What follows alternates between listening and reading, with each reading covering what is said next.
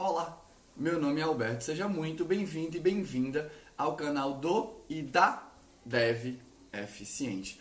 Você está na playlist de Design de Código e Pilares de um Dev Eficiente. E hoje eu vou falar de mais dois pilares da minha lista né, de pilares de um código que eu considero eficiente e que eu pratico no meu dia a dia. Hoje é a primeira vez que eu estou usando o microfone de lapela. Não sei nem se está no lugar certo e não sei se o áudio vai sair melhor. Vamos ver. Então eu vou só pedir uma licença de alguns segundos para olhar para o lado, para ler para você os dois pilares e vou falar sobre eles já em seguida, beleza? Só um segundinho. Você precisa entender o que está usando e sempre olhar o lado negativo de cada decisão que você toma.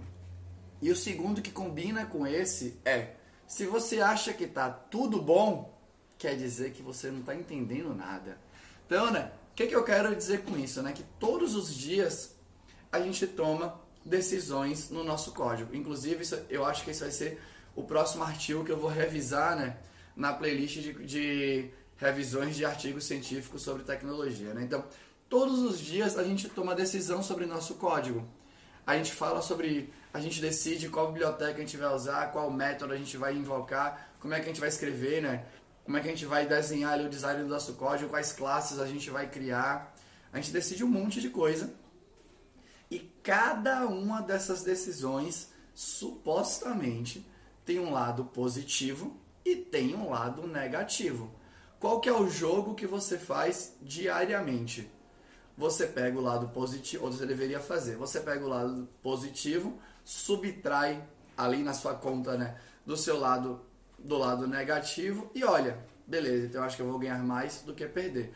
Em alguns momentos você sabe que você vai perder mais do que você vai ganhar, mas você decide ir com a solução que tem mais coisas negativas, porque é a melhor que você tem naquele momento, você não consegue fazer nenhuma melhor, né, dado alguma restrição de tempo, né, de cansaço que você tem, por aí vai.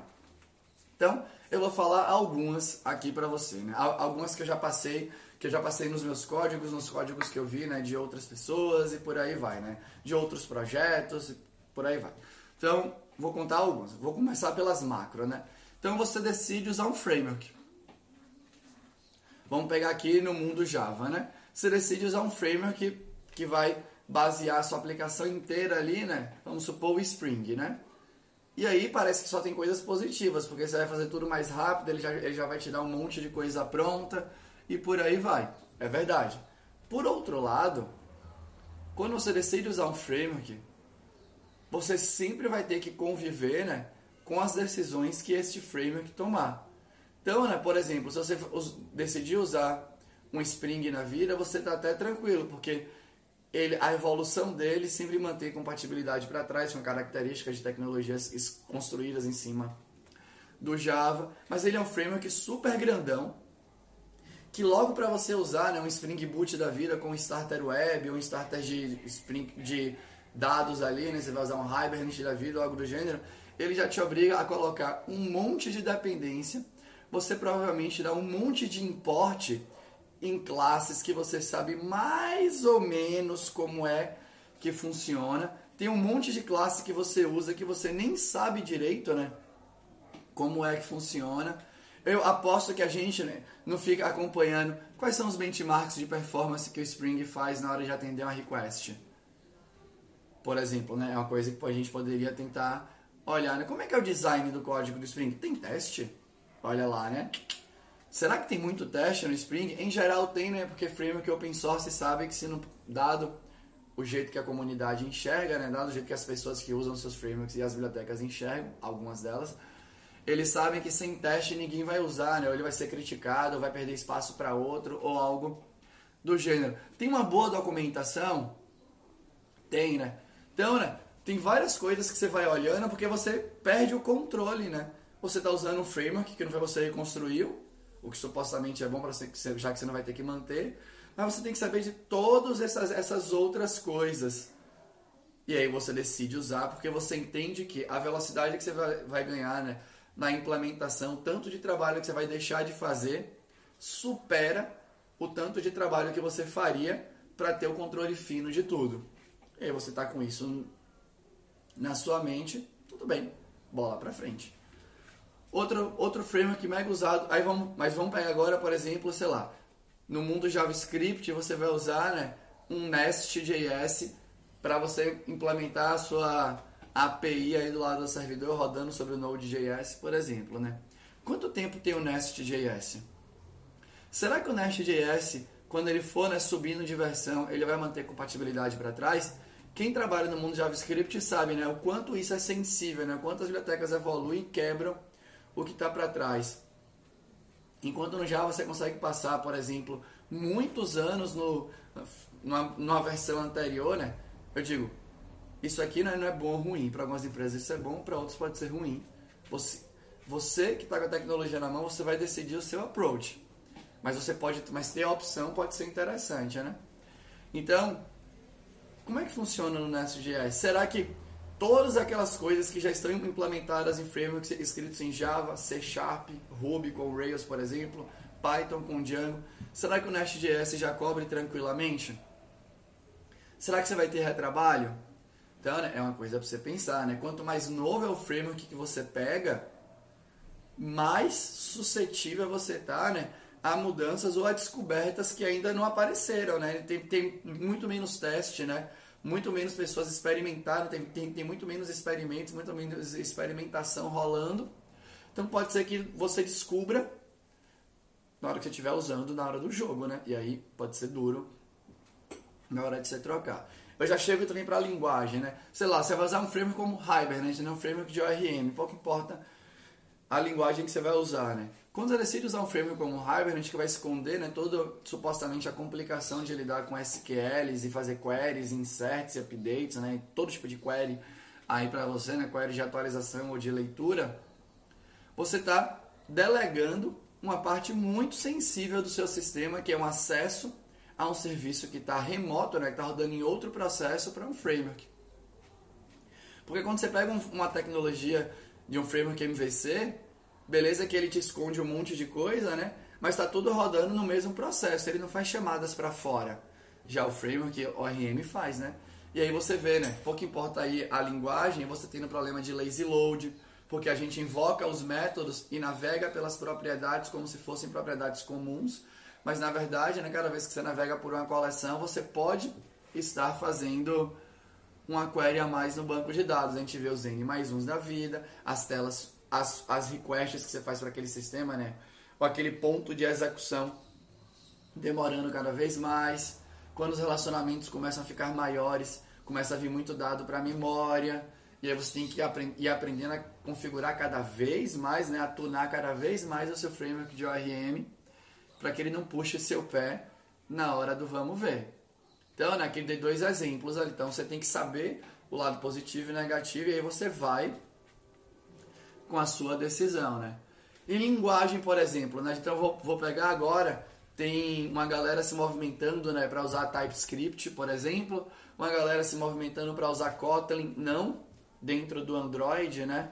E sim Kotlin do lado do servidor, né? Criando seus, as suas APIs, e tudo mais com Kotlin, sem contar outras linguagens que a galera já usa aí, né? Go, Elixir, eu não sei como é pronunciar direito o Elixir, mas enfim, né? Eu vou pegar Kotlin e TypeScript que estão mais próximas de mim, né? Então, primeiro é o cenário de Kotlin no Android. Quando você pensa em cenário de Kotlin no Android, é menos tem menos potencial danoso, porque o Kotlin, porque o Android, né, o seu aplicativo, quando eu falo aplicativo corporativo, assim como a página de internet, é o front-end para você né, servir as informações. Então, a maior parte desses front-ends, né, aqui eu não estou querendo fazer, só para deixar claro, para mim falar que é front-end não é nenhuma ofensa, beleza? Eu, eu adoro fazer as paradas.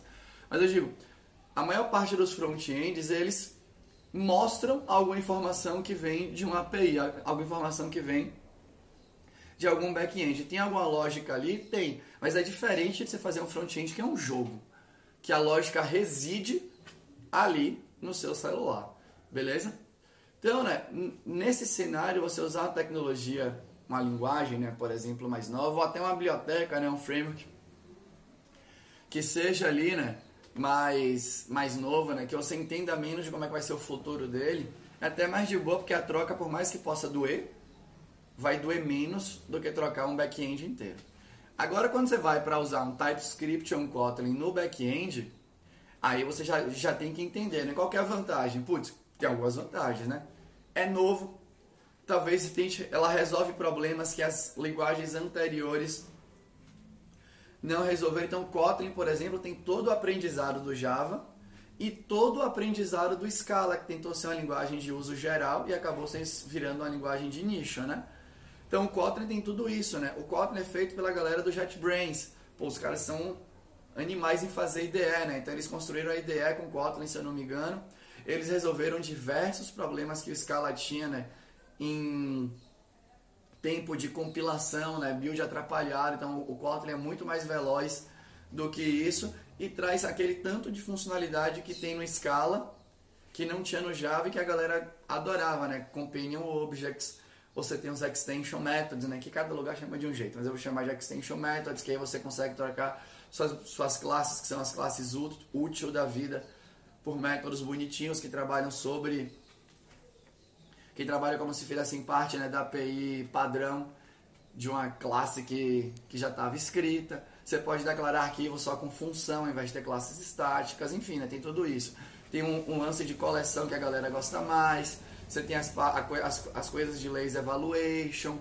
Então você tem né, um tratamento de nulidade melhor, né? então você a linguagem te obriga a não trabalhar com nulo, que é um princípio mega interessante, ou deixa muito difícil trabalhar com nulo. Tem coisas legais do tipo, né? Se você retorna alguma coisa que pode ser nula, o compilador te força a fazer um if. É interessante.